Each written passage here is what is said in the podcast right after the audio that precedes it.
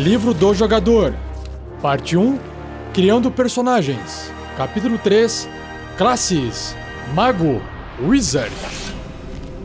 Regras do DD 5E. Uma produção RPG Next. Sejam bem-vindos a mais um Regras do DD 5E. Eu sou o Rafael47 e nesse episódio irei apresentar para vocês o que o livro do jogador do RPG Dungeons and Dragons quinta edição diz sobre a classe Mago, ou para quem não sabe inglês, Wizard, que não é só a escola de inglês.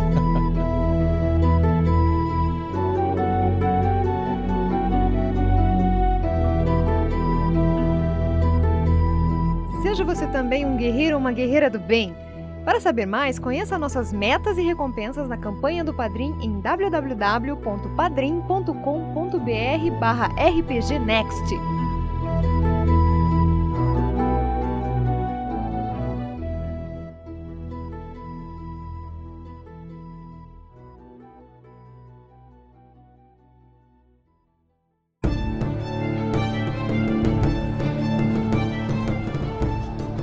Vestida com uma túnica prata que denota seu posto, uma elfa fecha seus olhos para distanciar-se das distrações do campo de batalha e entoa o seu canto sereno.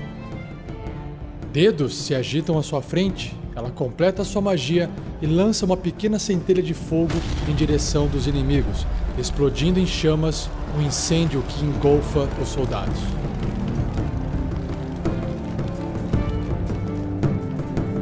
Verificando mais uma vez o seu trabalho, um humano inscreve um círculo mágico com giz no chão de pedra.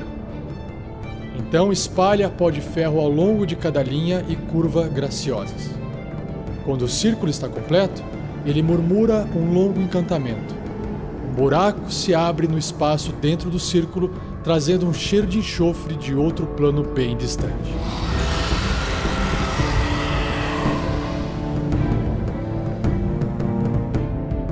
Agachado no chão em um cruzamento da masmorra, um gnomo joga um punhado de pequenos ossos com símbolos místicos escritos, murmurando algumas palavras de poder sobre eles.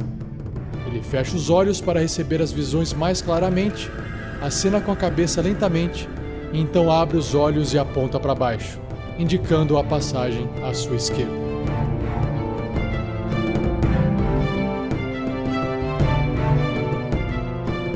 Os magos são usuários de magia soberanos, unidos e definidos como uma classe pelas magias que conjuram. Usufruindo de uma trama sutil, de magia que permeia o cosmos, os magos conjuram magias explosivas de fogo, arcos e relâmpagos, enganos sutis e controle de mentes de força bruta. Sua magia invoca monstros de outros planos de existência, vislumbra o futuro ou transforma inimigos mortos em zumbis. Suas magias mais poderosas podem transformar uma substância em outra, evocar meteoros que caem do céu ou abrir portais para outros mundos.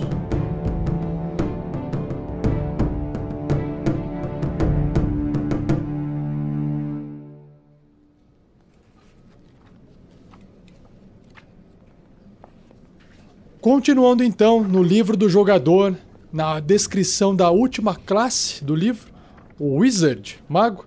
Se você abrir a página então 112, você vai visualizar uma bela ilustração, assim como todas as outras classes, e essa aqui não é diferente.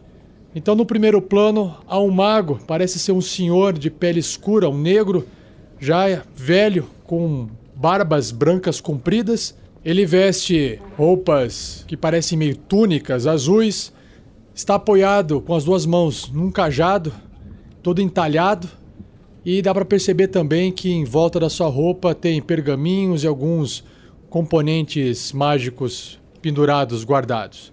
E ao fundo, o que parece ser uma grande biblioteca cheia de estantes de livros espalhados com mais de um andar, o que dá um contraste com a presença do mago no primeiro plano.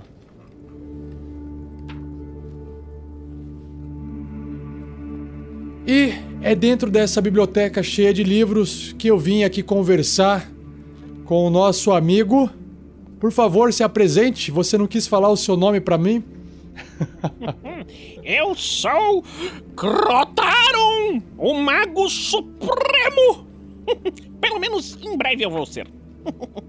Crotaron, que nome legal, Crotaron. Gostei do seu nome. Obrigado, obrigado, senhor de gravatinha borboleta. Vejo que você vem de outros planos. Estou visitando. Que bom. Então, Crotaron, me diz, ou diz para os nossos ouvintes, o que um mago, né, um wizard, ou uma maga, né, pode ser uma mulher também, tem é, a relação deles em relação ao estudo do arcanismo. Conta pra gente.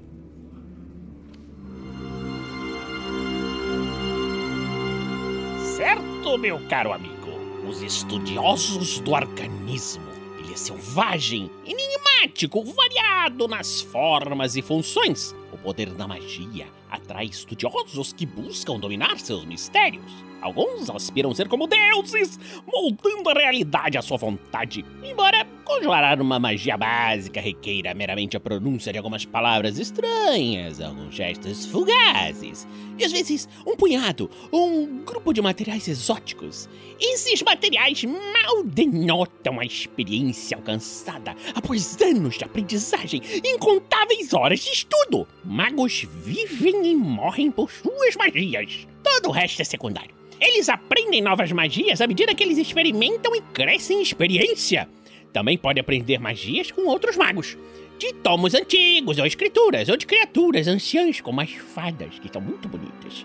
Ou que são se criaturas imersas em magia. Você entendeu, meu filho? Entendi, entendi. Entendi que o mago é um nerd. Como assim? O que, o que Um significa estudioso. essa palavra? É, um- é um discurso, é um discurso lá para o pessoal de um outro, outro plano. Não liga não. Tá É, certo, tá certo então. Repete seu nome para eu anotar aqui porque tá foda eu lembrar.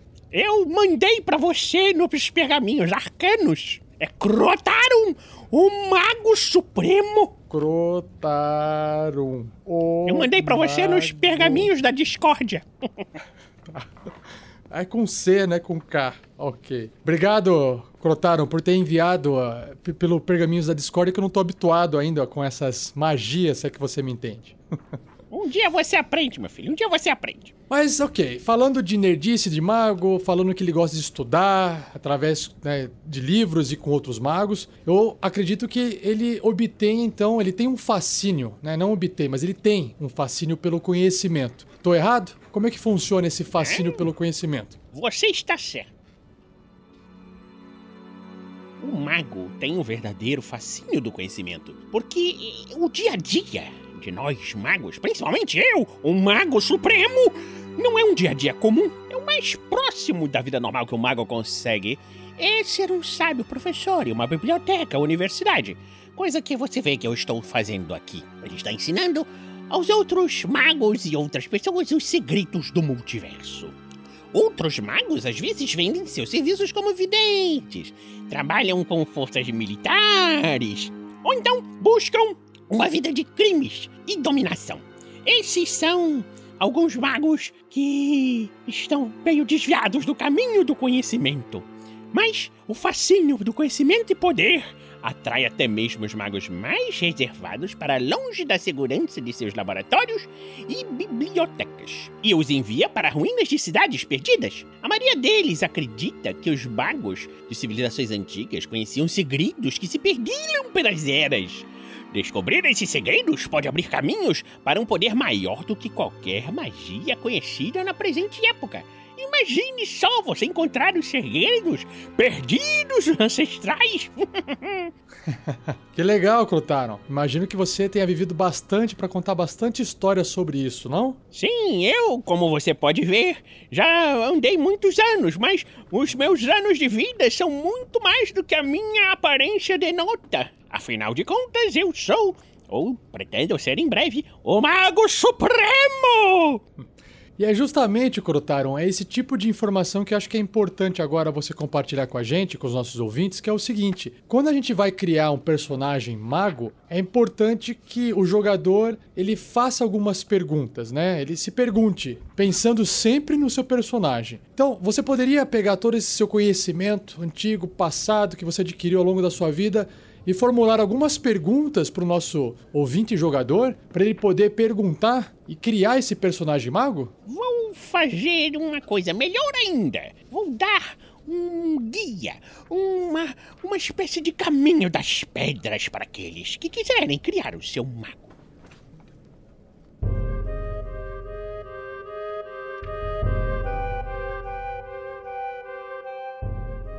Criar um personagem mago, você precisa ter uma história com um evento extraordinário. Como é que foi o seu primeiro contato com a magia? Você descobriu que tinha aptidão para isso? Ou você tem um talento natural, estudou muito e praticou incessantemente? Você encontrou alguma criatura mágica?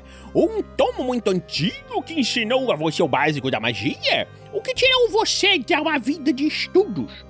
Seu primeiro contato com o conhecimento mágico deixou sedento por mais? Você teve uma informação de uma fonte secreta do conhecimento inacessível a outros magos? Você talvez esteja simplesmente ansioso para testar suas habilidades com magia recém-descobertas frente aos perigos. Ah, ótimas dicas, Clotaron. Eu acho que com essas perguntas o nosso ouvinte vai conseguir ter algumas ideias para criar, principalmente o passado, né, do seu personagem justificar o porquê que ele se tornou um mago e sabe fazer magias. E Para continuando aqui o livro, presente, você tem que saber o seu passado. Exatamente. E para a gente poder continuar entendendo como é que se constrói um personagem mago, o livro agora continua com a parte sistêmica, né? Então você pode construir um mago rapidamente, seguindo algumas sugestões que eu vou citar aqui que o livro traz para vocês.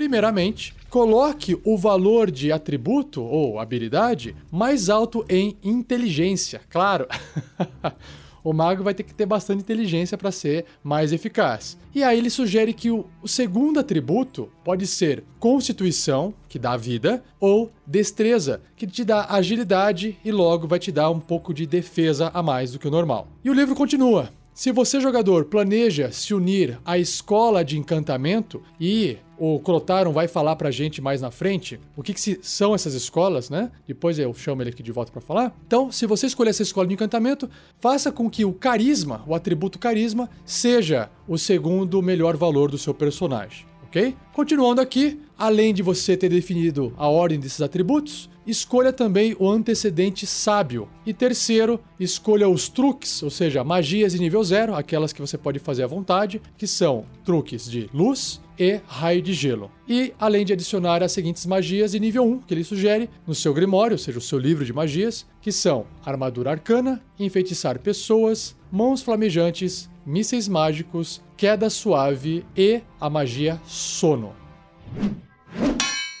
Indo agora para a parte de características de classe. Como um mago, ele vai adquirir então as seguintes características, como por exemplo, pontos de vida, que é um dado de 6. Um dado de 6 faces por nível de mago. Então, o mago, assim como os outros conjuradores de magia, eles têm os menores dados de vida no jogo. E cada vez que o seu personagem subir de nível, ele vai pegar o valor desse dado, vai rolar esse dado e vai somar o seu modificador de constituição. Lembrando que no primeiro nível você não rola os dados, você pega o valor máximo do dado de 6 faces. Então já vai começar com 6 de vida mais o modificador de constituição, que pode ser positivo, negativo ou pode ser nulo, zero, ok? Sobre as proficiências de um mago em armaduras, adivinhe, nenhuma. O mago ele não treina o suficiente para poder conseguir be- eh, se beneficiar das defesas de uma armadura. Já sobre as armas, os magos sabem manusear, têm proficiência em algumas armas, como por exemplo adagas, dardos, fundas, bordões, bestas leves e por aí termina.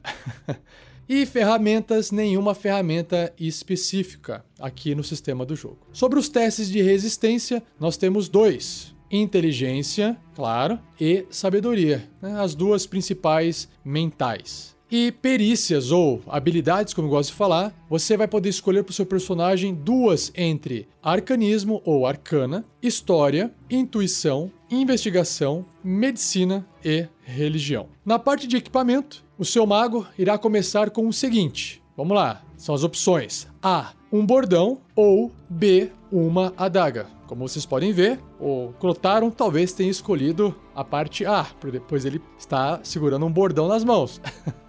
Continuando, uma bolsa de componentes, que é uma bolsinha cheia de coisinhas lá dentro para poder fazer magia, ou um foco arcano. A. Um pacote de estudioso, que é aquele kit, uma mochilinha que vem vários itens para seu personagem começar a aventura, que também é conhecido como Scholar's Pack, ou B. Um pacote de explorador, que é o Explorer's Pack. E por fim, um Grimório, um livro de magias, onde o mago vai poder anotar as suas magias que tem, que sabe e as magias que ele poderá aprender.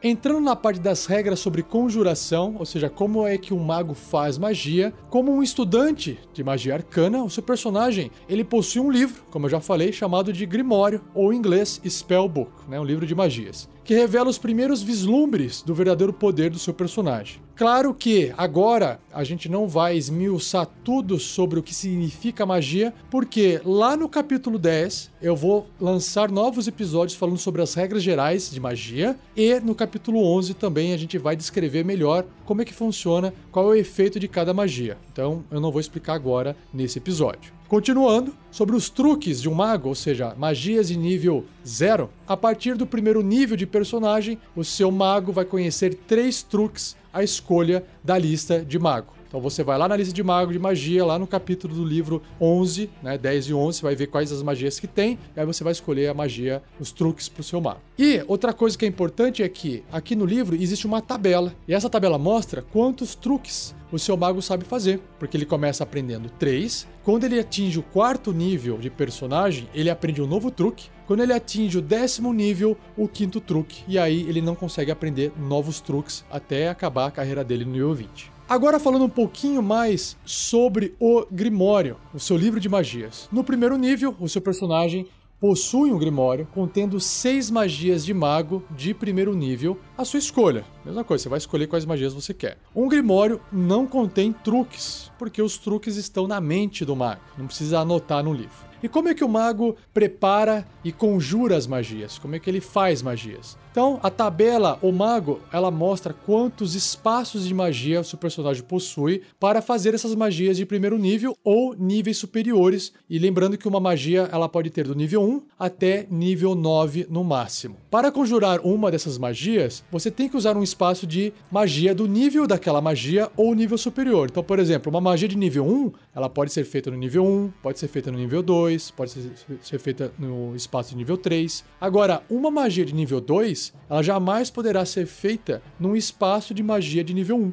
apenas 2 ou superior. E cada vez que o seu personagem fizer uma magia, ele vai gastar o espaço da magia que ele escolheu. E aí ele recupera esses espaços quando ele termina um descanso longo. Ou seja, fez aquele, aquela dormida básica de um dia para o outro, né? Antes de eu dar mais um pouco de exemplo, vamos dar uma olhadinha na tabela aqui do mago. Então vamos lá. No nível 1, você tem dois espaços de magia. No nível 2, três espaços de magia. Quando o mago chega no terceiro nível de personagem, opa, ele agora sabe fazer magias de nível 2. E aí, conforme ele vai evoluindo, vai avançando, ele vai aprendendo a fazer magias mais e mais poderosas. Então, no quinto nível, ele sabe fazer magias de terceiro nível. No sétimo nível, magias de quarto nível. No nono nível, ele consegue fazer magias de quinto nível. No décimo primeiro nível, magias de sexto nível. No décimo terceiro nível de personagem, magias de sétimo nível. No décimo quinto nível de personagem, magias de oitavo nível. E no 17 nível de personagem, ele consegue fazer as magias mais poderosas, que é a magia de nono nível. Claro que ele não vai conseguir fazer um monte dessas magias no dia, né? Porque cansa muito o personagem.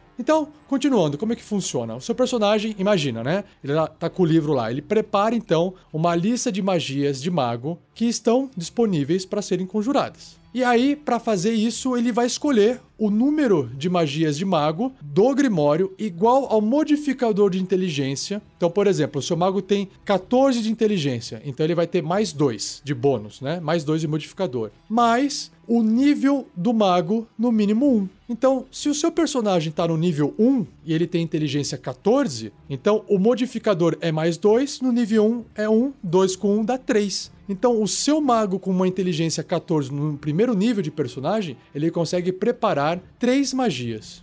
Ficou claro? Então, essa magia, ela precisa ser do mesmo nível que o espaço disponível que o seu personagem tem para conjurar. Então, nesse caso, no primeiro nível, ele vai poder preparar três magias de primeiro nível. Tem um outro exemplo aqui que o livro dá. Se você é um mago de terceiro nível, um mago mais avançado, você possui quatro espaços de magia de primeiro nível e dois espaços de magia de segundo nível, igual eu falei ali na tabela agora há pouco. Como a inteligência é 16, ou seja, mais alta, vai ter um bônus de mais 3 nessa inteligência. A lista do seu personagem de magias preparadas, ela vai poder incluir 6 magias, porque é 3 do bônus e 3 do nível do seu personagem. E aí, essas magias podem ser de primeiro nível e de segundo nível que ele estiver dentro do livro de magias ok? Em qualquer combinação. Se o seu personagem preparar a magia, por exemplo, de nível 1, chamada Mísseis Mágicos, que é uma magia bem famosa, ele poderá conjurá-la utilizando um espaço de magia de primeiro nível ou de segundo nível. Que nesse caso, se ele fizer essa magia no nível 2, ela vai ficar mais forte. Ela vai ter mais mísseis mágicos, vai causar mais dano. Lembrando que quando o seu mago conjurar a magia, ele fizer a magia, isso não remove o poder ou efeito da lista de magias preparadas. Só gasta os espaços de magia. É como se ele estivesse ficando cansado de fazer tantas magias. Por fim, nessa parte de preparo e conjuração de magias, o seu personagem ele poderá mudar essa lista de magias preparadas quando ele terminar um descanso longo. Ou seja, ele deu aquela dormidona, aquele descansão de um dia para o outro, 8 horas descansando, ele pode rearranjar as magias preparadas. Então, preparar uma nova lista de magias de mago requer que ele gaste um tempo estudando o livro, né, estudando o Grimório e memorizando as palavras e gestos para efetivamente conjurar a magia. Ó, ao menos um minuto por nível de magia para cada magia que o seu mago quiser preparar da lista. Então, por exemplo, preparar a magia mísseis mágicos demora um minuto, porque ela é uma magia de nível 1, ok? Esse é só um exemplo.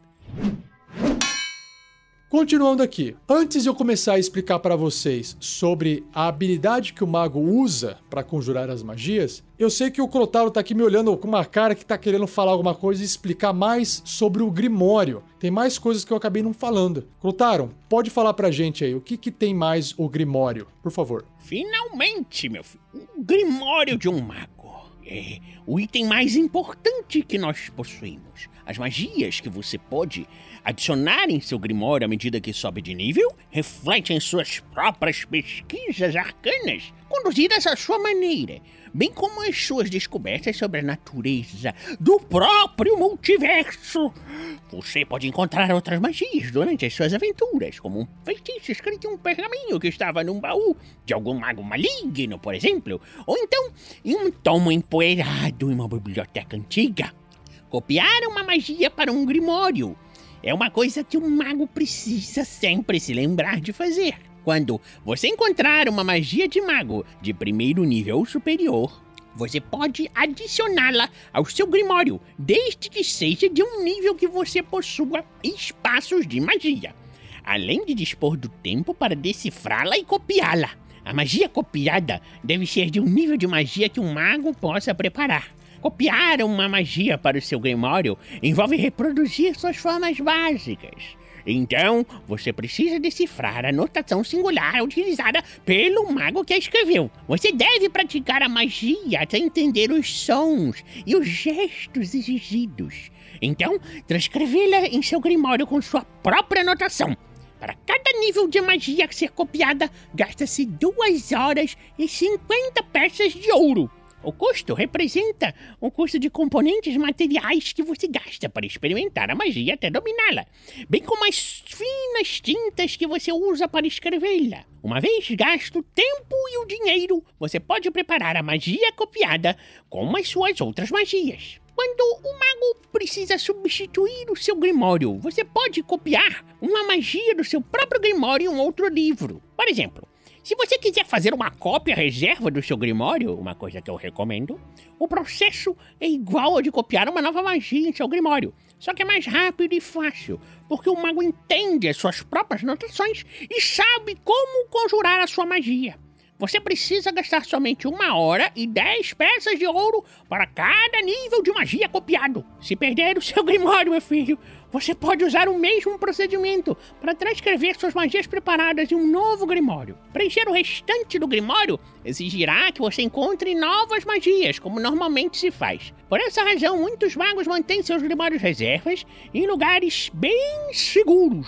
Como é esse livro especial, esse grimório? Como ele parece? O seu Grimório é uma compilação de magias, com sua própria decoração e anotações de rodapé. Pode ser um livro de couro simples e funcional, recebido como presente de seu mestre, por exemplo. Ou um tomo finamente encadernado com bordas douradas que você encontrou em uma antiga biblioteca, ou mesmo um conjunto de folhas soltas e amontoadas, se você for um desleixado. Mas se você perdeu o seu Grimório no acidente, pode ser que seja a sua única opção. Então, Cuide bem do seu grimório e guarde uma cópia. Já diz o velho ditado: quem tem dois tem um, e quem tem um não tem nenhum. Muito boa essa dica, Crotaro. Olha, e agora eu percebi o quão importante é o Grimório pro mago. Então, realmente, vale a pena, né? Se você tá construindo um personagem mago, invente a historinha de que ele tem uma cópia desse livro em algum lugar para poder evitar que se de repente algum inimigo roubar o livro do mago, não vai ter chorinho de jogador não conseguindo mais fazer as magias, hein? Vamos lá então, continuando agora, descrevendo a habilidade de conjuração. Lembra o que eu falei no começo que você tem que escolher a inteligência como o atributo principal? Então é justamente a inteligência que é a habilidade para o seu personagem conjurar essas magias de mago, pois os magos aprendem novas magias através do estudo e da memorização. Então ele usa essa inteligência sempre que alguma magia se referir à habilidade de conjurar magias, ok? E além disso, ele também usa o modificador de inteligência, né? Aquele bônus, ou se tiver abaixo de zero, né? Vai ter um probleminha lá, mas não é o caso de vocês para definir a classe de dificuldade a CD nos testes de resistência para as magias de mago que o seu personagem vai conjurar. E quando ele também vai realizar uma jogada de ataque com uma magia. Então lembrando, tem magias que você não precisa fazer um ataque e quem é que tem que se safar dela é a criatura, o seu alvo. Então aí se aplica a classe de dificuldade da magia. E quando você às vezes precisa acertar a magia bem no corpo da pessoa, no corpo do seu alvo, aí você está fazendo um ataque. Então, como é que você calcula isso? É muito simples. Para a classe de desafio, é 8 mais o bônus de proficiência do seu personagem, mais o modificador de inteligência dele. Ou seja, quanto mais inteligente ele for, mais difícil é de resistir ou de escapar das magias do seu personagem. Mesma coisa vale para o ataque, que é, vai ser igual a o bônus de proficiência do seu personagem mais o modificador de inteligência dele. Mesma coisa. Super inteligente, mais fácil de acertar a magia. Sobre a parte de conjuração de ritual, uma parte legal aqui, um destaque, né? Porque ele pode conjurar qualquer magia de mago como um ritual, se aquela magia possuir um descritor ritual, entre aspas desde que possua em seu grimório, né? Então, se ele não tiver no grimório essa magia, não vai poder fazer, claro. E o mago não precisa ter essa magia preparada, porque é um ritual. Ele vai sentar, vai abrir o livro e vai usar aquele tempo ali para poder transformar aquela magia como se fosse um ritual. Outra coisa que tem no livro é o foco de conjuração, o foco utilizado para fazer magias. Se o mago não quiser usar a bolsinha de componentes materiais, ele pode escolher ter um foco arcano, e esse foco arcano vai ser encontrado no capítulo 5 do livro do jogador do D&D quinta edição. E eu não vou falar disso agora, porque a gente vai descrever em episódios futuros, mas esse foco pode ser utilizado então para poder fazer as magias de mago. É como se fosse a varinha do Harry Potter, provavelmente vai ter alguma coisa parecida com isso. E como é que o seu personagem mago aprende magias de primeiro nível ou superior? Como é que funciona essa regra? A cada nível de mago adquirido, o seu personagem poderá adicionar duas magias de mago à sua escolha no grimório dele. Ou seja, independente dele ter encontrado um livro ou um pergaminho para poder fazer uma cópia de uma magia, quando ele subir de nível, ele vai escolher uma magia ali e aprender aquela magia. E aí converse com o seu mestre para tentar definir como é que ele aprendeu a fazer aquilo lá. Né? Cada uma dessas magias deve ser de um nível que ele possua espaços de magia, conforme mostrado na tabela Mago que eu já falei para vocês. Então, por exemplo, no nível 2, ele continua só sabendo magias de nível 1. Então ele vai aprender novas magias, só que ainda de nível 1. E claro que durante as aventuras do mago, ele poderá encontrar outras magias e adicioná-las, desde que pague o custo, igual o Crotaron acabou de explicar, para poder transcrever aquela magia para o seu Grimório. Quais outras habilidades o seu personagem mago tem, ainda no nível 1? Olha só que legal. Recuperação arcana. Ou seja, o seu personagem aprendeu como recuperar um pouco da energia mágica estudando o grimório dele. Uma vez por dia, quando ele terminar um descanso curto, aquele descanso rapidinho de uma hora ali, só para dar uma tirar o pó assim da roupa depois de um combate, o seu personagem poderá escolher espaços de magia gastos para recuperá-los. Os espaços gastos a serem recuperados podem ser de qualquer combinação de níveis de magia, desde que sejam iguais ou inferiores à metade do nível do seu personagem de mago arredondado para cima, e nenhum deles seja de sexto nível superior. Então, por exemplo, se o seu personagem é um mago de quarto nível, ele pode recuperar até dois espaços de magia, ou seja, metade do nível, certo? Que foram gastos. O seu personagem pode recuperar o espaço de magia, por exemplo, de segundo nível, se você quiser, e um outro espaço de primeiro nível. Porque no quarto nível você tem tantos magias de segundo nível quanto de primeiro nível, ok? Isso é muito bom, porque a, apesar do seu personagem estar tá sempre é, consumindo os espaços de magia ao longo do dia, toda vez que ele faz um descanso curto, ele está sempre recuperando parte dessa energia. Já no segundo nível de mago, o seu personagem aprende ou desenvolve a tradição arcana. Então, quando ele atingir esse segundo nível, você poderá escolher uma tradição arcana, que vai moldar a prática de magia de uma das oito escolas que depois o Crotaron vai apresentar pra gente. Essas escolas são abjuração, adivinhação, conjuração, encantamento, evocação, ilusão, necromancia e transmutação. A gente já vai detalhar um pouco mais sobre elas porque cada uma dessas escolas vai trazer um benefício específico para o seu personagem. E também, lógico, depois do segundo nível, quando o seu personagem estiver no sexto, no décimo e no décimo quarto nível, também vai ter novos poderes através dessa escola. Quando o seu personagem chegar no quarto nível, ele vai ter um incremento no valor de atributo ou habilidade, como está escrito no livro, como todos os outros personagens de qualquer classe. Todo mundo chegou no quarto nível tem um incremento no valor dos seus atributos. E novamente no oitavo, no décimo segundo, no décimo sexto e no décimo nono nível. O que, que representa esse incremento no valor de habilidade? Basicamente você vai escolher um atributo entre força, constituição, destreza, inteligência, sabedoria, carisma e vai falar assim: bom, escolhi inteligência, vou colocar mais dois pontos em inteligência. Agora, se você quiser escolher dois atributos, por exemplo, ah, inteligência e constituição, você pode colocar um ponto em cada. E aí cabe a você escolher, né, gastar dois pontos em uma ou um ponto em duas.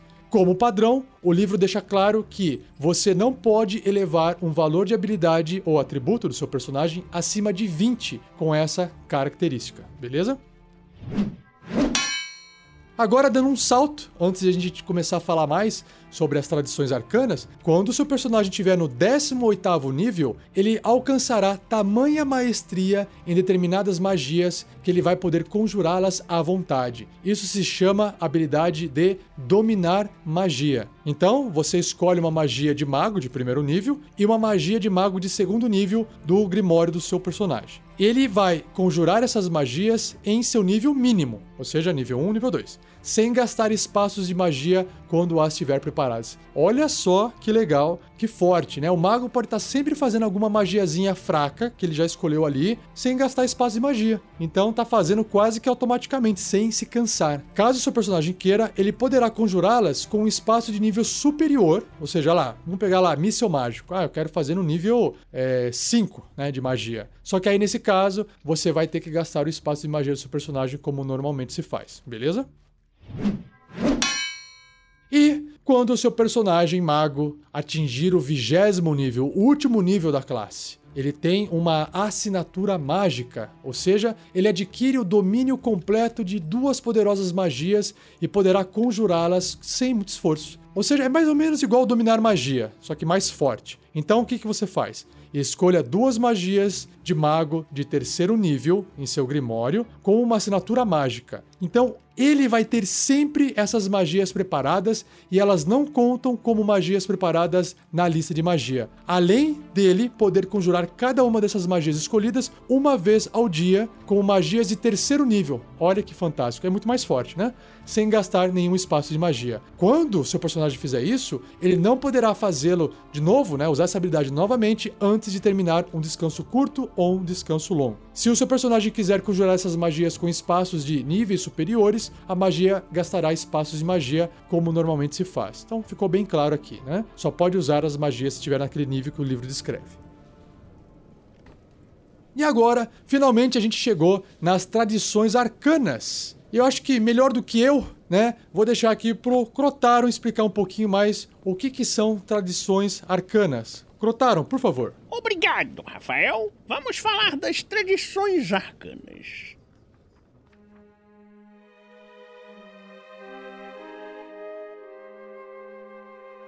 O estudo da magia antigo, remetendo às primeiras descobertas letais da magia, está firmemente estabelecido nos mundos de Dungeons and Dragons, com várias tradições dedicadas ao seu complexo estudo. As tradições arcanas mais comuns no multiverso envolvem as escolas de magia.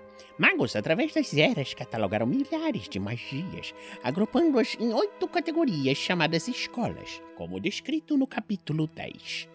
Em alguns lugares, essas tradições são literalmente escolas. Um mago pode estudar na escola da ilusão, enquanto outro estuda em um ponto diferente da cidade na escola de encantamento. Em outras instituições, elas funcionam mais como departamentos acadêmicos, com faculdades rivais, competindo por estudantes e financiamentos.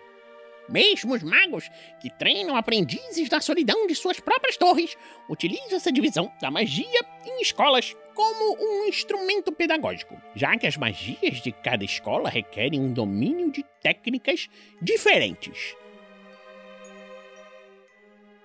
Então, vamos falar sobre as escolas. A escola de abjuração. A escola de abjuração enfatiza magias que bloqueiam, expulsam ou protegem. Detratores dessa escola dizem que sua tradição trata de contradição, negação, ao invés de asserções positivas. Você compreende, no entanto, que terminar efeitos nocivos, proteger os fracos e banir influências malignas é tudo menos um vazio filosófico é uma vocação de orgulho e respeito. Chamados de abjuradores, membros dessa escola são procurados quando espíritos sinistros precisam ser exorcizados, quando locais importantes devem ser guardados contra espionagem mágica e quando portais para outros planos de existência precisam ser selados. Que legal, Crotaro. Então, basicamente, a escola de abjuração é... tem a ver com defesa, né? Se fosse para resumir numa palavra, né? Defesa. Vai proteção. Pronto.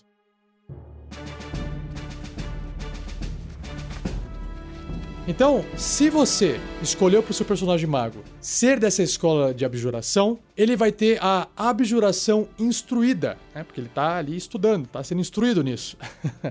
Então, no segundo nível, quando você escolher essa escola para o seu personagem, o ouro e o tempo que ele precisa gastar para copiar uma magia da escola de abjuração no Grimório é reduzido pela metade. Então, já tem um descontão ali para poder copiar magias de abjuração no livro de magias no Grimório.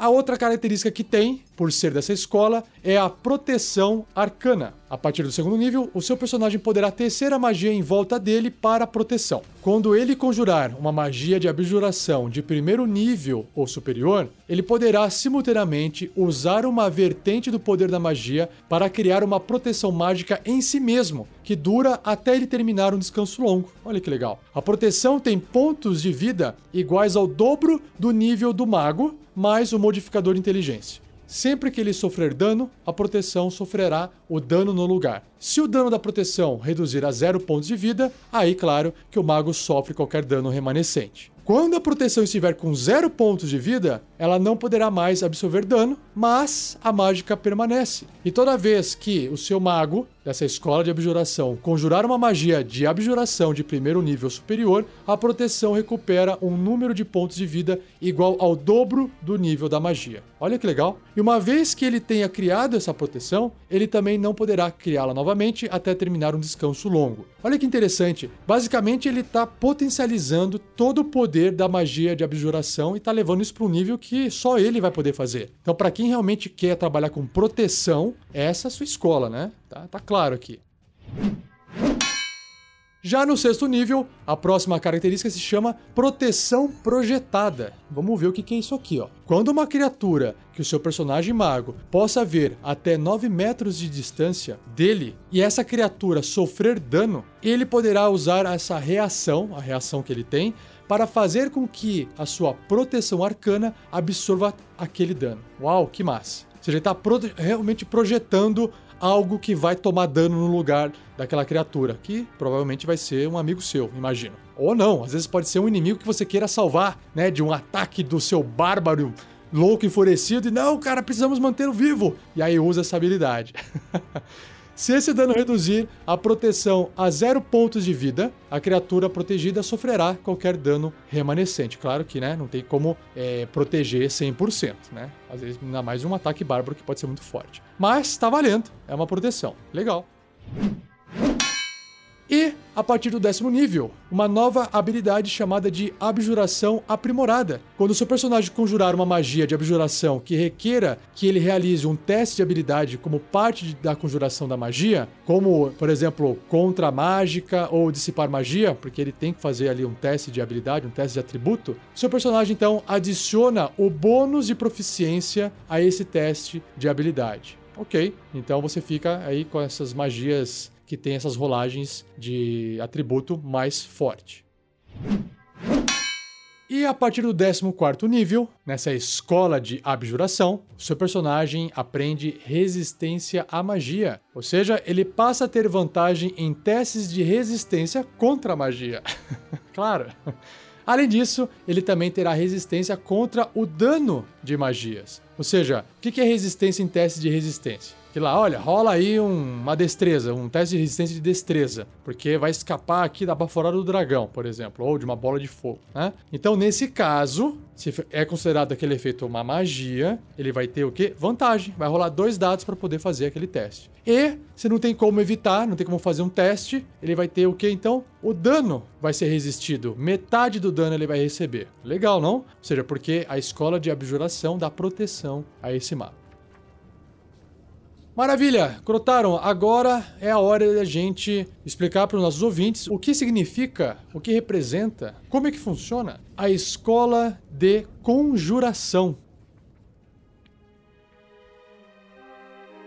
Na escola de conjuração, você, como um conjurador, prefere magias que produzam objetos e criaturas do nada. Você pode conjurar nuvens esvoaçantes de gás mortal ou invocar criaturas de outros lugares para lutar por você. à medida que seu domínio cresce, você aprende magias de teletransporte e pode se teletransportar por várias distâncias, até mesmo para outros planos de existência em um único instante.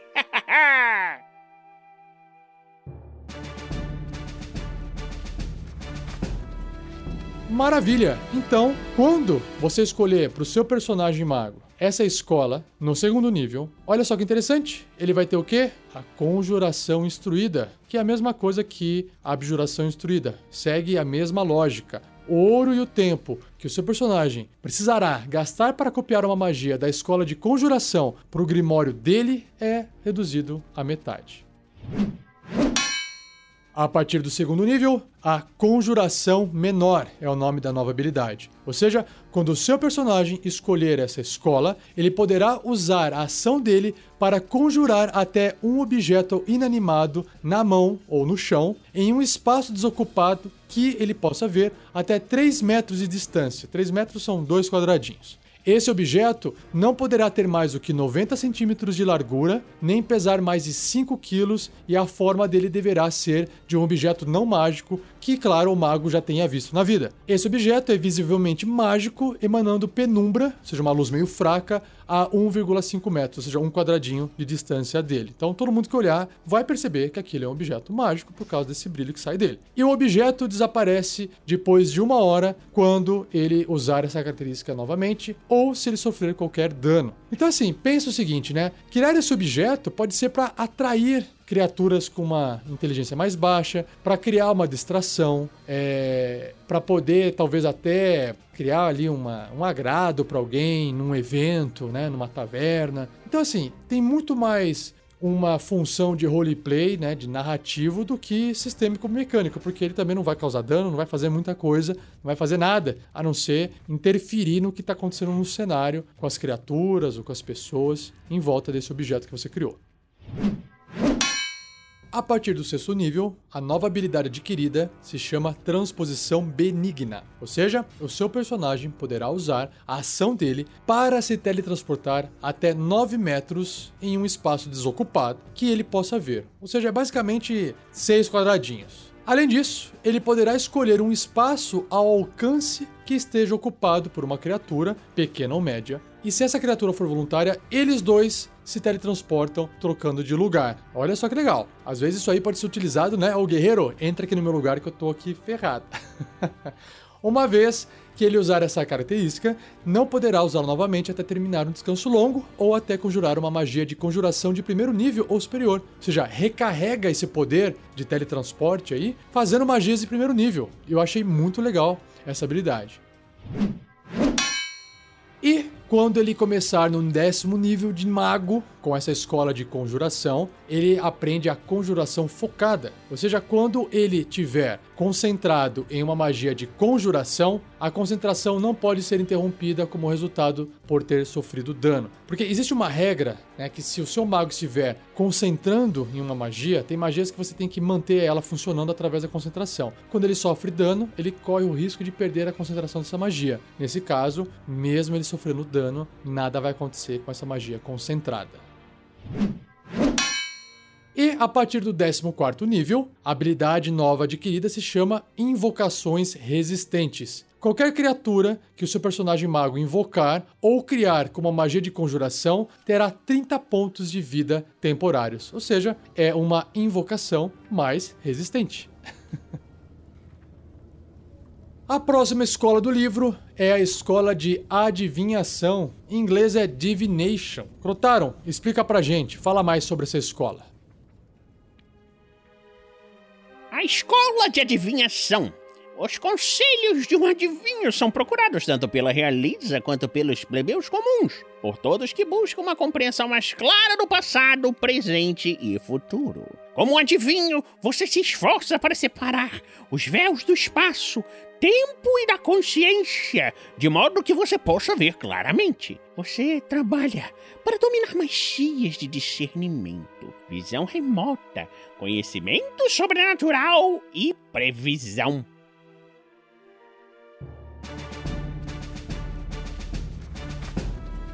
Maravilha! Então, quando você escolher para o seu personagem no segundo nível essa escola, claro que ele vai ter aquela habilidade de adivinhação instruída, assim como as outras escolas. Então, repetindo, o ouro e o tempo que o seu personagem precisará gastar para copiar uma magia da escola de adivinhação no grimório dele é reduzido à metade.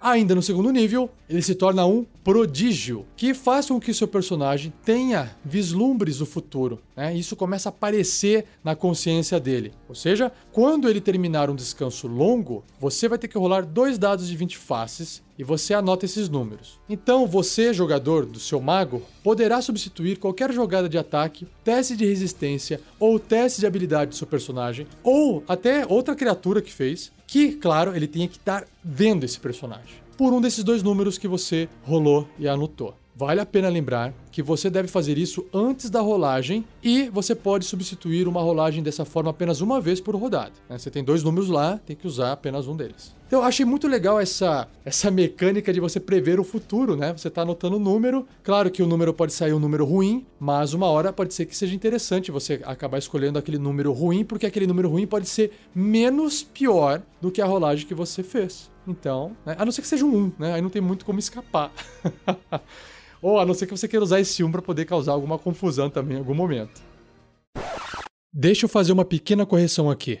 Eu recebi um e-mail do Hugo Sr. X Rosa. Muito obrigado, Sr. X. Que nesse caso de tirar um no dado, se você anotou esse 1 no papel, caso uma outra criatura, um monstro, tire 20, por exemplo, no dado, ou até um resultado que possa acertar você, um colega seu, você pode trocar esse valor pelo número 1 que você anotou no papel.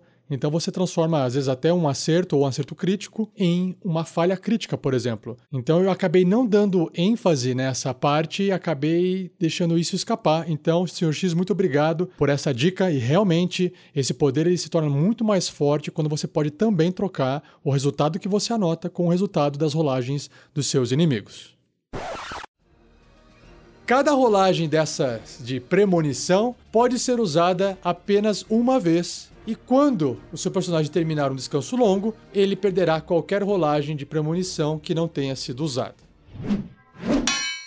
A partir do sexto nível, a nova habilidade se chama Especialista em Adivinhação, que representa que conjurar magias de adivinhação para o seu personagem se tornou tão fácil que isso requer apenas uma fração do esforço dele para conjurar, para fazer as magias. Ou seja, quando ele conjurar uma magia de adivinhação de segundo nível ou superior usando um espaço de magia, ele vai recuperar um espaço de magia gasto. Olha que legal. O espaço de magia que ele recupera deve ser de um nível inferior ao da magia conjurada e não pode ser maior do que quinto nível. Então, exemplo, você estava lá fazendo uma magia de nível 3 e você quer recuperar um espaço de magia de nível 2 porque ela é inferior, então você pode. Ou um espaço de magia de nível 1. E não tem por que você fazer isso, né? Porque o nível 2 é melhor. Mas às vezes você fez de novo uma magia de nível 3 e você quer recuperar mais um espaço de magia, mas os de nível 2 estão todos já recuperados. Então você recupera um espaço de magia de nível 1. Então é legal que você meio que se auto-recarrega fazendo as próprias magias. Achei muito legal. A partir do décimo nível, nasce o que? Um terceiro olho no seu personagem, bem no meio da testa.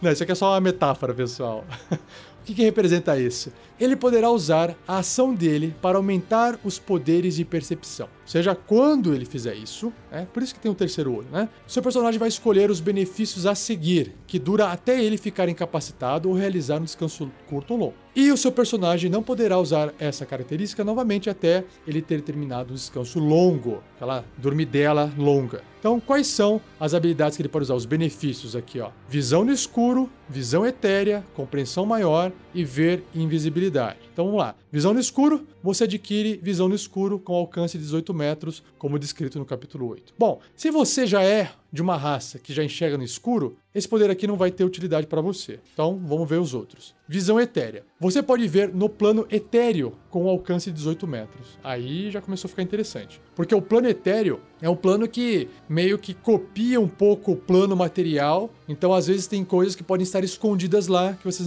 não estão enxergando no plano material. Então, pode ser que tenha algo aí no, na história que justifique seu personagem chegar no éter, né, no plano etéreo. O outro se chama compreensão maior, ou seja, o seu personagem poderá ler qualquer idioma, o que pode ser muito interessante para uma aventura. E por último, ver invisibilidade, o que parece ser o mais forte de todos, pois o seu personagem poderá ver criaturas e objetos invisíveis até 3 metros de distância dele, aos quais ele tem a linha de visão. 3 metros não é muito longe, né? São dois quadradinhos e tem que ter linha de visão, não pode ver atrás da parede, mas pelo menos está enxergando alguma coisa invisível, né? E a partir do 14 nível, ele se torna um prodígio maior. Ou seja, as visões nos sonhos do seu mago se intensificam e pintam um quadro mais preciso na mente dele do que está para acontecer. Ou seja, ele está prevendo o futuro de forma mais precisa. Você vai rolar três dados de 20 faces ao invés de dois e vai anotar esses valores. Pronto. Então ficou mais forte aquela habilidade chamada prodígio. Por isso que se chama prodígio maior. A próxima escola, que a gente vai citar aqui do livro, é a Escola de Encantamento. Notaram? Por favor. Como membro da escola de encantamento, você afiou suas habilidades de entrar magicamente e seduzir outras pessoas e monstros. Alguns encantadores são pacifistas que fascinam os violentos para que larguem suas armas e enfeitiçam os cruéis para pedir misericórdia.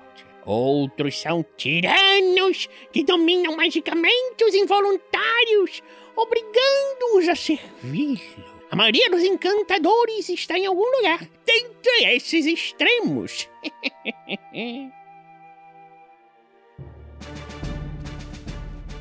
e, como é comum em todas as escolas, ele vai ter instrução em alguma coisa, nesse caso, encantamento. Então, a partir do segundo nível, o seu personagem vai gastar menos ouro e menos tempo se ele quiser copiar uma magia da escola de encantamento no livro de magias no grimório dele. A próxima habilidade se chama Olhar Hipnotizante. A partir do segundo nível, quando você escolher essa escola para o seu personagem, as palavras suaves e o olhar encantador dele podem escravizar magicamente outra criatura. Ah, que legal, vamos ver.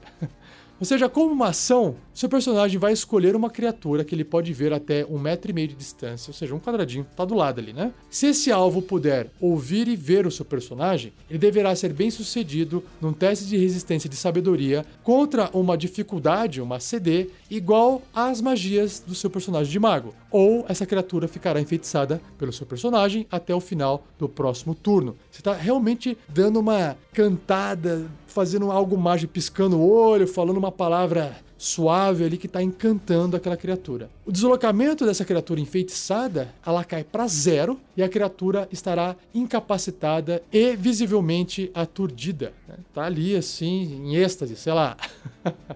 Nos turnos subsequentes do seu personagem, ele poderá usar a ação dele para manter esse efeito, estendendo a duração até o final do próximo turno dele. No entanto, o efeito termina se o personagem se afastar a mais de um metro e meio da criatura, se a criatura não puder nem ver e nem ouvir o personagem seu, ou se a criatura sofrer dano. Mas aí, até aí, imagina tá lá encantando, o ladino vem lá por trás, causa um ataque furtivo e aí já foi, né?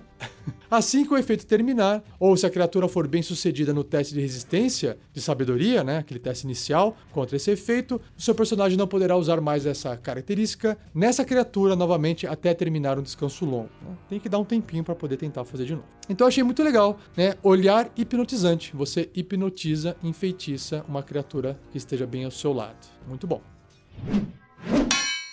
A próxima característica se chama Encanto Instintivo. Começando no sexto nível, quando uma criatura que o seu personagem puder ver que esteja até 9 metros de distância, e essa criatura realizar uma jogada de ataque contra o seu personagem, ele poderá usar a reação para desviar do ataque. Olha que legal. Contanto que exista outra criatura no alcance do ataque. O atacante, então, deve realizar um teste de resistência de sabedoria contra uma dificuldade, uma CD, igual a das magias de mago do seu personagem. Caso essa criatura falhe nesse teste, o atacante deverá atacar a criatura mais próxima dele, excluindo o seu personagem ou ele mesmo que não pode se auto-atacar. Se existirem diversas criaturas próximas, o atacante escolhe qual alvo deseja atacar. Se ele tiver sucesso nesse teste, então o seu personagem não poderá usar essa característica contra o atacante novamente até terminar um descanso longo. E o seu personagem deverá escolher usar essa característica antes de saber se o ataque atingiu ou errou. Então não tem como falar assim, deixa eu ver se esse ataque é certo, meu guerreiro, né? Ou o colega meu aqui. Não, tem que escolher. Primeiro vou fazer isso, depois resolve o ataque da criatura. E criaturas que não podem ser enfeitiçadas são imunes a esse efeito, ou seja, não vai funcionar com muita criatura assim. O que eu achei legal dessa habilidade é que ela exige, né, ela leva em consideração que tem alguém sempre ali do lado do mago, para que aquela pessoa ou criatura possa ser o alvo, né? Ou seja, se o mago estiver sozinho andando por aí, não vai ter muita eficácia esse poder. Aqui, mais uma vez, o Hugo Sr. X Rosa também enviou um e-mail explicando que não é bem assim como esse poder funciona. Obrigado, Sr. X, mais uma vez por ter puxado aqui minha orelha. Vamos lá. O ataque pode ser corpo a corpo ou pode ser um ataque à distância. Só que esse ataque à distância não pode ser muito longe, né? Até 9 metros de distância no máximo. Então, nesse caso, num ataque à distância, ou até num ataque corpo a corpo, o outro alvo pode ser outra criatura, assim como a descrição desse poder explica.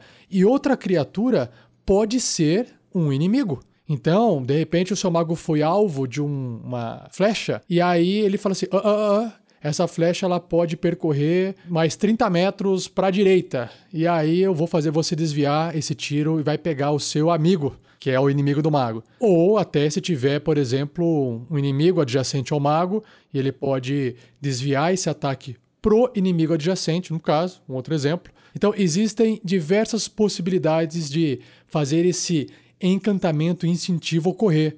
Beleza? Vale sempre a pena ler com calma cada trecho e se atentar às inúmeras possibilidades que você pode aplicar àquela regra. A próxima característica se chama dividir encantamento. Hum, dividir encantamento. Vamos ver. A partir do décimo nível, quando o seu personagem conjurar uma magia de encantamento de nível 1 ou superior, que tem uma única criatura como alvo, o seu personagem poderá fazer com que ela afete uma segunda criatura. Ah, beleza, simples e direto. Vou encantar aqui essa criatura, agora posso encantar duas, porque só tinha um alvo, agora posso escolher outro, outro alvo. Legal. E por fim, a última característica dessa escola é alterar memórias, que ela é adquirida no 14º nível. Ou seja, o seu personagem ganha a habilidade de tornar uma criatura inconsciente da influência mágica sobre ela. Hum, interessante. Quando ele conjurar uma magia de encantamento para enfeitiçar uma ou mais criaturas, ele poderá alterar a compreensão de uma criatura para que ela continue sem saber se está sendo enfeitiçada. Além disso, assim que a magia expirar, ele poderá usar a ação dele para tentar fazer com que aquela criatura escolhida esqueça parte do tempo que permaneceu enfeitiçada. Você já está manipulando completamente a mente da criatura. A criatura deve ser bem sucedida num teste de resistência de inteligência contra uma dificuldade igual a das magias de mago, ou perderá uma quantidade de horas da memória, que legal, igual a 1 mais o modificador de carisma, no mínimo 1. E aí o seu personagem pode fazer com que aquela criatura esqueça menos tempo e o total de tempo não pode exceder a duração da magia de encantamento. Enfim, vamos entender o geral aqui, né? Porque a matemática você só vai gravar quando você for usar. Basicamente, o seu personagem está controlando a quantia de informação que aquela criatura esquece. E isso é muito foco em roleplay. De repente ele esqueceu porque ele estava ali. De repente ele recebeu uma ordem do, do chefe dele de caçar vocês e ele esqueceu disso. Imagina a confusão que não vai causar na mente dessa criatura. Pô, bem legal. Gostei bastante. E olha, importante, hein, pessoal? Se você vai escolher essa escola de encantamento, para você se beneficiar desse bônus aqui, ó, do modificador de carisma, lembre-se de colocar né, uns pontinhos a mais em carisma no seu mago. A próxima escola se chama Escola de Evocação. Crotaram? Conta pra gente mais sobre ela. A escola de evocação. Você foca seu estudo para criar poderosos efeitos elementais, como um frio cortante, uma chama intensa, aval estrondoso, um relâmpago devastador e ácido ardente. Alguns evocadores encontram emprego nas forças militares, servindo como artilharia para explodir fileiras de inimigas ao longe. Outros usam seu poder espetacular para proteger os fracos, enquanto alguns buscam o ganho próprio como bandidos, aventureiros ou aspirantes a tiranos.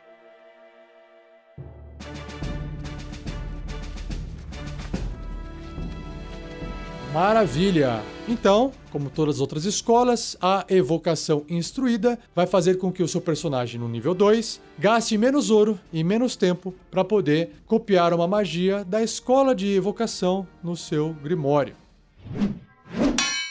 Ainda a partir do segundo nível, uma nova característica adquirida se chama esculpir magias, ou seja, o seu personagem poderá criar bolsões de segurança relativa contra os efeitos das magias de evocação que o seu personagem mesmo faz. Quando ele conjurar uma magia de evocação que afeta outras criaturas que ele possa ver, ele poderá escolher um número delas igual a 1 mais o nível da magia. Essas criaturas escolhidas passam então automaticamente nos testes de resistência contra a magia conjurada que o seu personagem acabou de fazer, e elas não sofrem dano, se normalmente sofreriam metade de um sucesso no teste de resistência. Então vamos lá. Para que serve isso? Né? Evocação são as magias basicamente de causar dano, né? Bola de fogo, relâmpago e por aí vai, né? Míssil mágico. E aí o que acontece? Você está fazendo uma bola de fogo lá no meio de um monte de criatura e é justamente esculpir essa bola de fogo num formato, é, abrir buracos para que essa magia não cause dano nos seus colegas. Então é justamente isso que está descrevendo essa característica. Isso é muito eficaz, muito bom. Achei bem legal. Truque potente é a próxima característica adquirida a partir do sexto nível de mago. Ou seja, os truques, aquelas magias nível zero do seu personagem, que causam dano, afetam até mesmo criaturas que evitariam a força daquele efeito. Quando uma criatura passar em um teste de resistência desses truques que você vai realizar, ela ainda vai sofrer metade do dano se existir, mas não sofre nenhum efeito adicional. Porque os truques são magias fraquinhas e quando exige um teste de resistência, não causa dano nenhum, mesmo que a criatura passe, né? Magias como bola de fogo, por exemplo, se você passar num teste de resistência de destreza, mesmo assim você vai levar metade do dano. Então, nesse caso, o truque potente transforma os truques numa magia um pouco mais forte, apenas para quando o, o inimigo, as criaturas, não conseguem passar nesses testes de resistência, porque eles vão ainda levar metade do dano, beleza? A partir do décimo nível, a evocação potencializada é a nova característica do seu mago. Ou seja, ele poderá adicionar o modificador de inteligência dele no resultado das jogadas de dano de qualquer magia de evocação de mago que ele conjurar. O bônus de dano se aplica a uma rolagem de dano da magia, não a múltiplas rolagens. Então, se você fizer uma magia que exige várias rolagens de dano, esse bônus se aplica apenas a uma rolagem, ok? Não a múltiplas rolagens. Mas de qualquer forma, é um dano a mais e esse dano a mais pode fazer toda a diferença. Por fim, a partir do 14º nível, a nova característica adquirida se chama Sobrecarga, onde o seu personagem poderá aumentar o poder das magias mais simples que ele tem. Quando ele conjurar uma magia de mago de quinto nível ou inferior, exceto truques, que são as magias de zero nível, que cause dano, a magia causa dano máximo. Uau, muito legal. Ou seja, sabe aqueles dados que você está vendo lá? Se você não quiser rolar, não precisa, né? Você vai pegar simplesmente os valores máximos de cada dado. É um D6, causa 6 de dano. É um D10, causa 10 de dano. E por aí vai. A primeira vez que o seu personagem fizer isso, ele não vai sofrer nenhum efeito adverso. Nossa, imagina o que vai acontecer depois. Porém, se ele usar essa característica de novo antes de terminar um descanso longo, o seu mago sofrerá dois dados de 12 faces de dano necrótico para cada nível de magia, imediatamente após conjurá-la. Por quê? Porque ele está sobrecarregando o poder e isso está causando dano a ele. Cada vez que ele usar essa característica antes de terminar um descanso longo, o dano necrótico por nível da magia aumenta em 1d12, em um dado de 12 faces. E esse dano ignora qualquer resistência ou imunidade, ou seja, é, é bem de dentro para fora, não tem como evitar esse dano, de nenhuma forma. O que é legal disso é que às vezes o seu personagem, né, estão lutando ali, quer derrotar aquele inimigo, ele vai se sacrificar vai realmente se sobrecarregar para poder causar dano máximo na magia que ele está fazendo, mesmo que ele, sei lá, caia ali morrendo com esse dano que ele vai sofrer. Eu acho muito legal esse tipo de efeito, porque pode criar até um plot narrativo interessante. Inclusive, imaginem que pode ter, às vezes, uma, um mago amarrado sob tortura ou sob um efeito onde ele fica se sobrecarregando e fazendo magias de nível 1 e sofrendo dano e, e, por aí vai. E aí o pessoal dá um jeito de curar ele. Imagina, né, plots narrativos envolvendo esse tipo de habilidade, eu acho bem legal. A próxima escola se chama Escola de Ilusão. Crotaram? Manda bala. A Escola de Ilusão. Você focou seus estudos de magia que ofuscam os sentidos, confundem a mente e enganam até mesmo os povos mais sábios. Sua mágica é sutil, mas as ilusões criadas pela sua mente afiada fazem o impossível parecer real.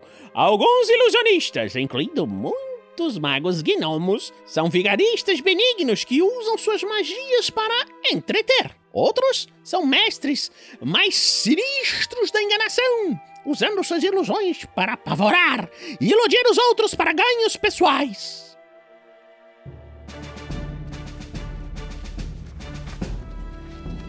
Bom, legal. Ilusão é isso aí. Vamos ver o que, que tem para quem é dessa escola. Então, como todas as outras escolas, quando o seu personagem né, estiver no segundo nível e tiver escolhido a escola de ilusão, o ouro e o tempo que ele precisaria gastar para copiar uma magia da escola de ilusão no grimório dele é reduzido à metade. Isso se chama ilusão instruída.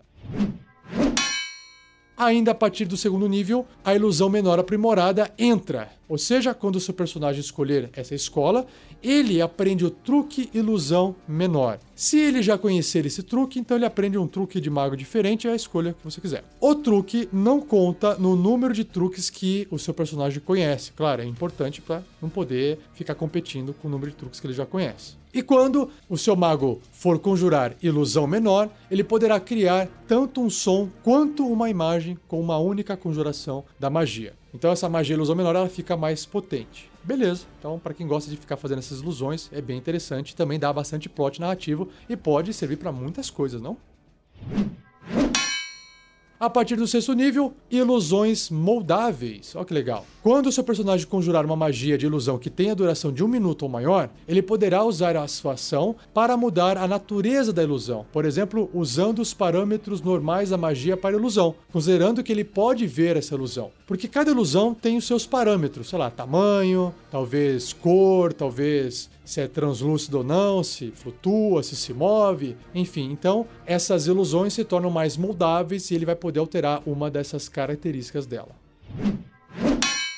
Começando no décimo nível, a nova característica adquirida se chama Eu Ilusório. Ou seja, o seu personagem mago poderá criar uma duplicada ilusória dele mesmo em um instante, como uma reação instintiva ao perigo. Puf, pareceu uma duplicada. Quando uma criatura realizar uma jogada de ataque contra o seu personagem, ele poderá usar a reação dele para interpor essa duplicata ilusória entre o atacante e o seu personagem. O ataque erra, ele automaticamente, claro, e então a ilusão se dissipa porque provavelmente a ilusão é o que foi atacada. Uma vez que o seu personagem usar essa característica, ele não poderá usá-la novamente até terminar um descanso longo. Então assim, é interessante porque com uma reação basicamente você está fazendo com que o seu inimigo erre o ataque em você, beleza?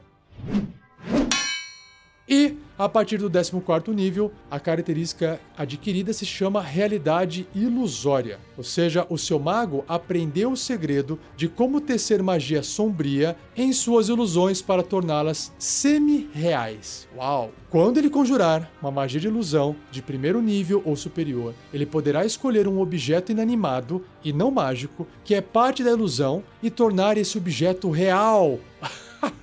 que legal!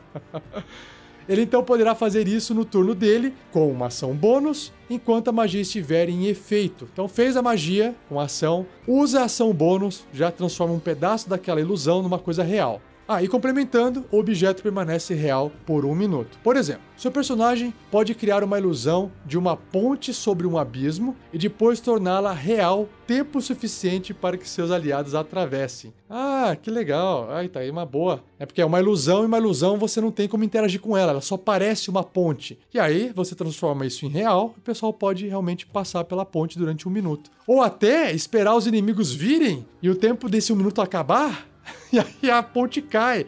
Fantástico, legal, gostei. O objeto não pode causar dano ou qualquer tipo de ferimento direto, direto a alguém. Nesse caso da ponte seria indireto. A ponte desapareceu. Tchau, tchau, inimigos. Curtam aí a queda. Vamos agora então para Escola da Necromancia. A escola da necromancia! A necromancia explora as forças cósmicas da vida, morte e morte-vida. À medida que você foca seus estudos nessa tradição, você aprende a manipular a energia que anima todas as coisas vivas. Enquanto progride, você aprende a retirar força vital de uma criatura, enquanto sua magia destrói o seu corpo, transformando a energia vital em poder mágico que você pode manipular. A maioria das pessoas vê necromantes como ameaças, ou até mesmo como vilões devido à sua associação íntima com a morte. Nem todos os necromantes são malignos, mas as forças que eles manipulam são consideradas tabu por diversas sociedades.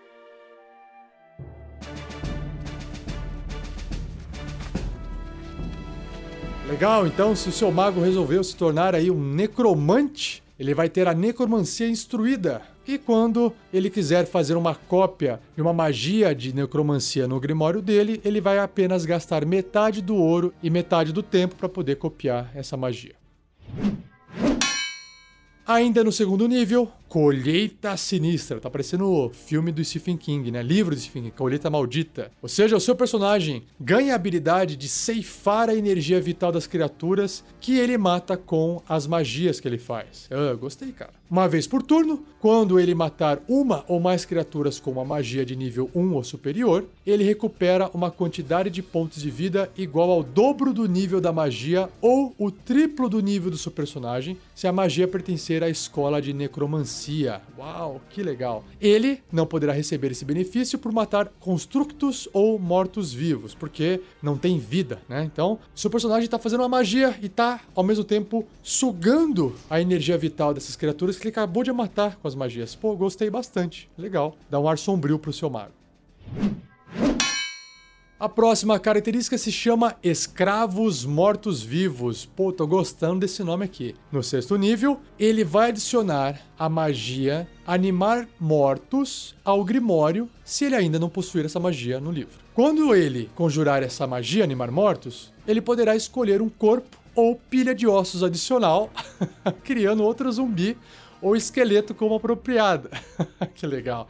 Toda vez então que ele criar um morto-vivo através de uma magia de necromancia, ela terá os seguintes benefícios adicionais. Vamos lá, são dois. Ó. O primeiro é: o máximo de pontos de vida da criatura aumenta numa quantidade igual ao nível do mago. Legal, fica mais forte. E dois, a criatura adiciona o bônus de proficiência nas jogadas de dano.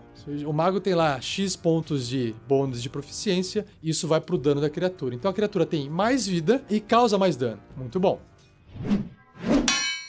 A partir do décimo nível, a característica adquirida se chama acostumado à morte-vida. Morte-vida é tipo uma coisa junto com a outra. É o Undeath. Ou seja, o seu personagem terá resistência a dano necrótico e o máximo de pontos de vida não pode ser reduzido. Gente, isso aqui é muito bom, porque tem algumas criaturas, principalmente morto-vivo, né, que ao invés de ele causar pontos de vida de dano, né, ao invés de ele remover os pontos de vida do seu personagem, ele suga os pontos de vida máximo do seu personagem. Por que, que isso é ruim? Porque aí você não consegue curar o seu personagem. Porque o que limita o quanto você pode curar são os pontos de vida máximo. Esse mago, nesse décimo nível, não pode mais ter seus pontos de vida máximo reduzidos. Isso é muito bom. ok? E essa característica representa também que o seu personagem passou tanto tempo lidando com mortos-vivos e com as forças que animam essas criaturas que ele se acostumou com alguns dos seus piores efeitos. Então, essa é a justificativa para ele não perder os seus pontos de vida máximo. E por fim, a partir do 14 nível, uma característica chamada Comandar Mortos-Vivos. Massa! Ou seja, ele poderá usar a magia para trazer mortos-vivos ao controle. Até os criados por outros magos, olha que legal. Então, com uma ação, o seu personagem poderá escolher um morto-vivo que ele possa ver até 18 metros de distância, ou seja, 12 quadradinhos. Essa criatura, morta-viva, deve realizar um teste de resistência de carisma com uma dificuldade igual às magias de mago do seu mago. Se essa criatura for bem sucedida, então ele não poderá mais usar essa característica nela novamente, né? não, não funciona mais. Se ela falhar nesse teste de resistência, se a criatura falhar, então ela se torna amistosa ao mago e ela vai obedecer os comandos do mago até ele usar essa característica novamente. Uau, curti já. Mortos-vivos inteligentes são difíceis de controlar dessa forma, ok? Se o alvo tiver inteligência 8 ou superior, ele terá vantagem nesse teste de resistência. Se ele fracassar no teste de resistência e tiver inteligência 12 ou superior, ele poderá repetir o teste de resistência ao final de cada hora até que obtenha sucesso e se liberte. Ou seja, quanto mais inteligente for essa criatura, mais fácil, é, mais facilidade ela vai ter de conseguir quebrar esse controle do mago, esse comando do mago, ok? Isso completa, né? Eu acho que o mago necromante aquele mago que está controlando mortos-vivos. Achei muito legal, bacana. E por fim, a última escola do livro é a escola de transmutação. Crotaron, explica pra gente mais um pouquinho. A escola da transmutação! Você é um estudante das magias que modificam energia e matéria. Para você, o mundo não é uma coisa fixa, mas sim eminentemente mutável. E você se deleita em ser um agente da mudança. Você impunha a matéria-prima da criação e aprendeu tanto formas básicas quanto qualidades mentais.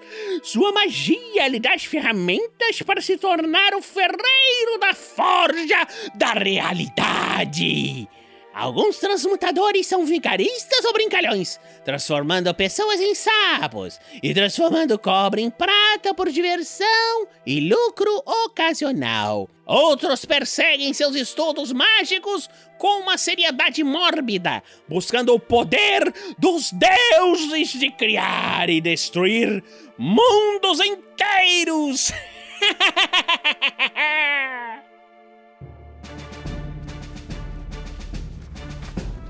Então, para você que gosta de ter um mago que transforma as coisas, né? Quando o seu personagem tiver escolhido essa escola, ele então vai ter a transmutação instruída. O ouro e o tempo que ele vai gastar para copiar uma magia da escola de transmutação no grimório dele é reduzido à metade.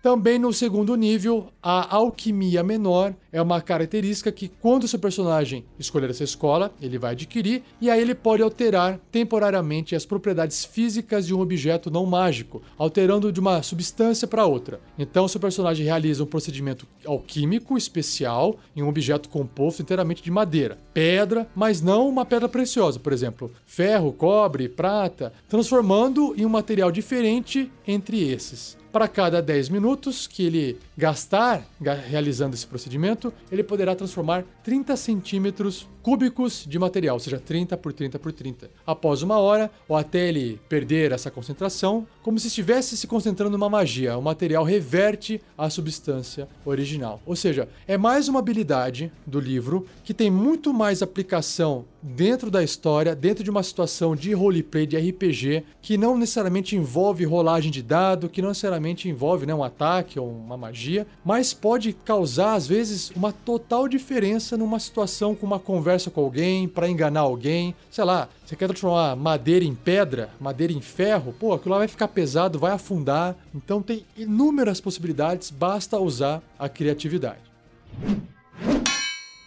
A próxima habilidade se chama Pedra de Transmutador. A partir do sexto nível, seu personagem poderá gastar 8 horas criando uma pedra de transmutador que armazena magia de transmutação. Ele poderá se beneficiar dessa pedra ou dá-la para outra criatura. Uma criatura ganha um benefício à escolha do seu personagem enquanto essa pedra estiver na posse. Quando ele criar essa pedra, então, você vai escolher um benefício entre as opções a seguir. Então vamos lá, são quatro. Visão no escuro com alcance de 18 metros, como descrito no capítulo 8, ou seja, é parecido com a escola de adivinhação, só que tem uma pedrinha envolvida agora. Segunda opção, segundo benefício, um aumento de 3 metros no deslocamento enquanto a criatura não estiver sobrecarregada. Então, nesse caso, a pedra vai deixar ele muito mais rápido, né? 3 metros são dois quadradinhos a mais ali. Terceiro benefício, proficiência em testes de resistência de constituição, ok. E quarto benefício, resistência a dano ácido, frio, fogo elétrico ou trovejante escolhido por você, né, pelo jogador, quando escolhe esse benefício. Cada vez que seu personagem conjurar uma magia de conjuração de primeiro nível superior, ele pode mudar o efeito dessa pedra que ele criou se ela estiver na posse do seu personagem. Se ele criar uma nova pedra de transmutador, a anterior para de funcionar. Então eu acho interessante, porque é uma pedrinha que você coloca ali no bolso e ela te dá uma habilidade a mais. De repente, seu personagem mago fez uma magia de nível 1 superior e você muda o efeito. Opa, eu sou um humano, não consigo chegar no escuro. Beleza, vou fazer uma pedra que chega no escuro. Ah, agora eu preciso sair correndo, já que eu saí da caverna não tá mais escuro, agora eu preciso fugir desse ogro maluco aqui atrás. Então eu faço uma magia de nível 1 e troco o poder da pedra, agora eu posso correr mais. Então é para isso que serve essa pedrinha.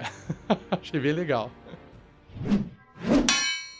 Uma outra habilidade é a Metamorfo, que no décimo nível o seu personagem vai adicionar a magia Metamorfose ao grimório dele, se ainda ele não tiver essa magia lá no livro. Ele então poderá conjurar essa Metamorfose sem gastar um espaço de magia, claro. E quando ele fizer isso, ele só pode escolher a si mesmo como alvo e se transforma em uma besta com um nível de desafio 1 ou menor. Só para lembrar, nível de desafio está marcado dentro das criaturas, né? No livro do monstro e no final do livro do jogador também vai ter algumas criaturas e até no livro do, do mestre tem algumas criaturas. Ah, só para ter uma noção, o nível de desafio 1, por exemplo, pode ser um lobo atroz, igual o Erevan lá nas aventuras da mina perdida de Fandelver no Tarrasque na Bota se transformava. Quando o seu personagem então conjurar metamorfose dessa forma, ele não poderá fazê-la novamente até terminar um descanso curto, olha só, curto ou longo, apesar de ainda poder conjurá-la normalmente usando espaços de magia disponíveis. Claro, para ele não ficar se transformando toda hora. Por fim, a última característica adquirida por um mago da escola de transmutação é o mestre transmutador, que a partir do 14º nível, ele poderá usar a ação dele para consumir a reserva de magia de transmutação armazenada dentro daquela pedra de transmutador que ele criou em uma única explosão. Sei lá, granada, né? Pega a pedra e taca, vai virar uma granada.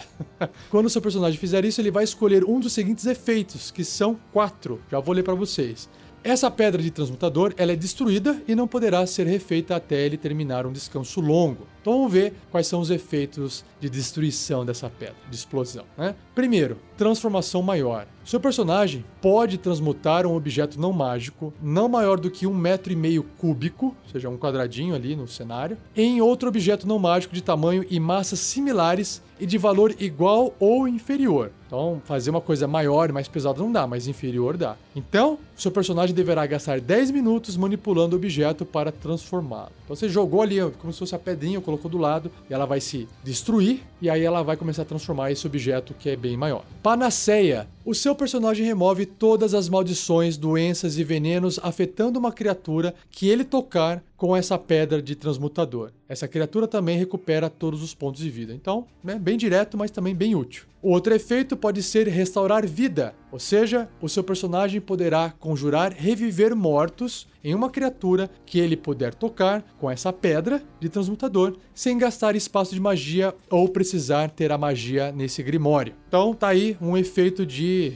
trazer alguém de volta à vida. E por fim, restaurar juventude. Ou seja, o seu personagem toca a pedra de transmutador em uma criatura voluntária e a idade aparente da criatura é reduzida em 3 de 10 anos. Olha só, idade aparente, que ela ainda vai morrer de velhice.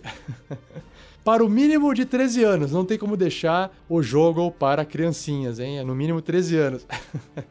Esse efeito não estende a vida útil da criatura, claro, né? Senão ficaria fazendo essa magia constantemente e a pessoa iria viver para sempre. Então é só a aparência que fica mais jovem.